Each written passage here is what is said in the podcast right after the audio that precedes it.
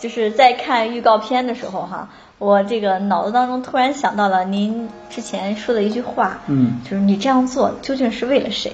嗯，哎，我觉得这句话，哎呀，真是至理名言。因为因为有的时候，你看我们和孩子沟通也好，嗯和老公沟通也好哈，嗯，很多时候我们沟通的时候觉得我是为了你好，嗯。但是当这句话你反问一下自己，你究竟是为了谁的时候，嗯。你自己可能就会发现，哎呦，好像是为了我那颗虚荣心，嗯哎呀，好像是为了我在这个家庭当中是有主动权的，嗯啊。好像当这些再一过来进入你的脑子的时候，你那个劲儿自然而然就泄了。嗯，嗯，对，那个劲儿没有那么大了，其实也也就没有那么冲了。啊对，啊其实那个纠缠就啊，是的缓解了。是的，我们也是经常会发现，呃，在一个家庭当中，越是理直气壮的那个人，嗯，嗯、可能身上越存在着连他自己都不知道的问题。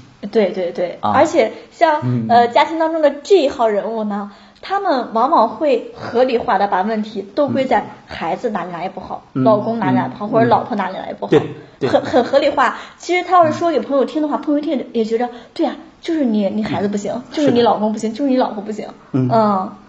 所以挺有意思的，我觉得，嗯，这其实和这样的人在一起生活是很累的，嗯，因为呢，嗯，有很多时候你都会真的被他投射了。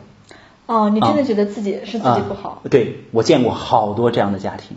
哎，你这样一说的话，我好像很有感嗯觉。如果一个妈妈是这样的人，她的孩子就特别容易被投射成很多在以后工作啊或者什么的情况下，都会觉得，哎呦，这个事儿真的是我做的不好。呃，对的，嗯，他会他会先找自先找自己的原因对对啊，这个比如说，还是类似于举个例子吧，嗯。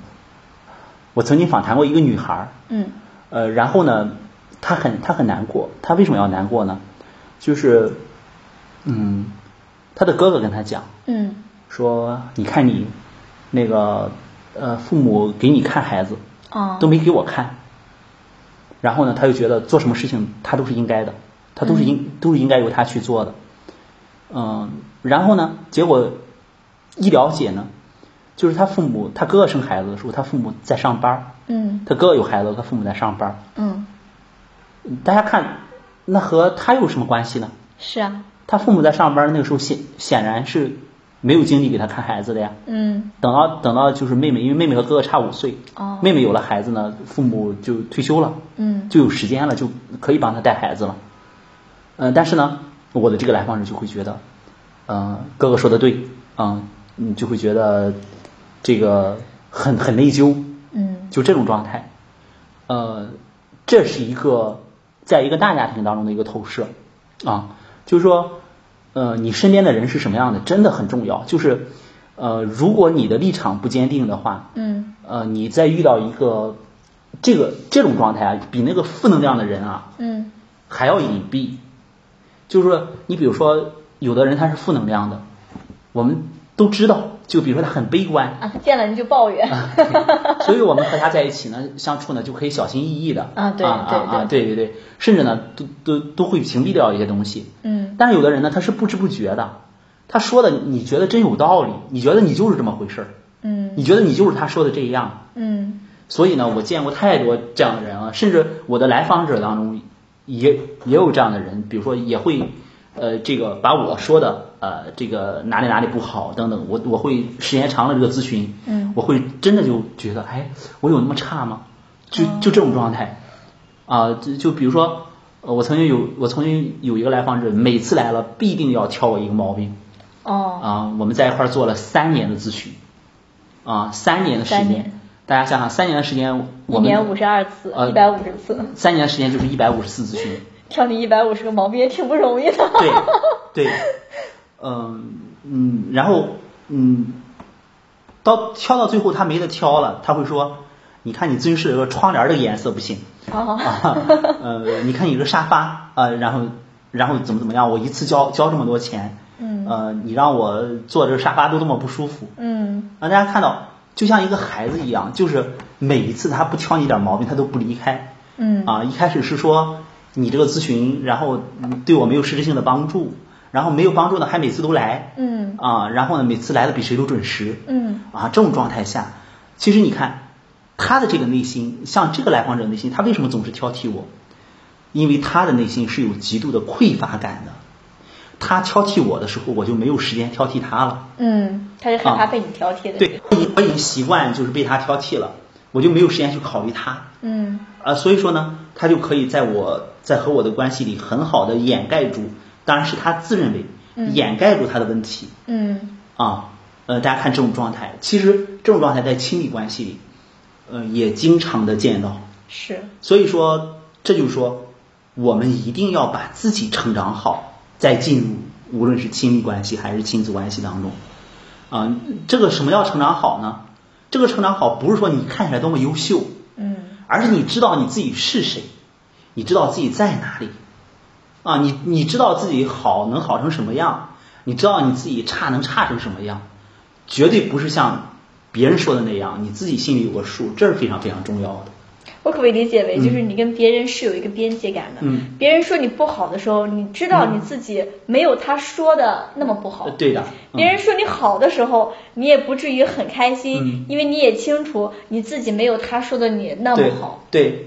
你你说的这个是在一般的关系当中，我们是这样做的。但是在亲密亲密关系里，我们有的时候是要适度的，呃，这个爱憎分明一点的。也也就是说，因为在亲密关在亲密关系里嘛，你们天天都要在一起见面嘛。嗯。如果他天天会说你不好，然后你天天天天不在意也不行。为什么会养成习惯？那就是他会更加的变本加厉。你要告诉他，你说我不好，你你把我搞得不好了，对你没什么好处。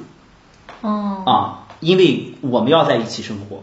嗯。啊，就相当于就就把我。把把我拽到这个地方去，那叫 PUA 嘛，是吧？对对对。就把我 PUA 下去，对你没有什么好处。是。所以说，亲密关系是这样的。现在我们的亲密关系是有很很多不确定性的，就说大家能在一起就在一起，能在一起的前提是什么？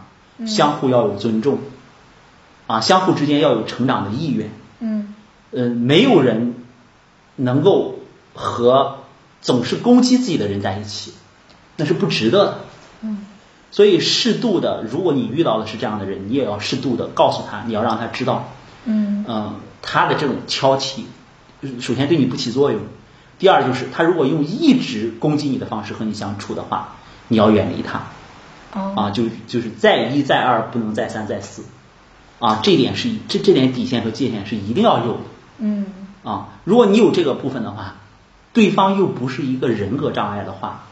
他八成会改变的，啊，当然遇到人格障碍，那那那又另说了嘛。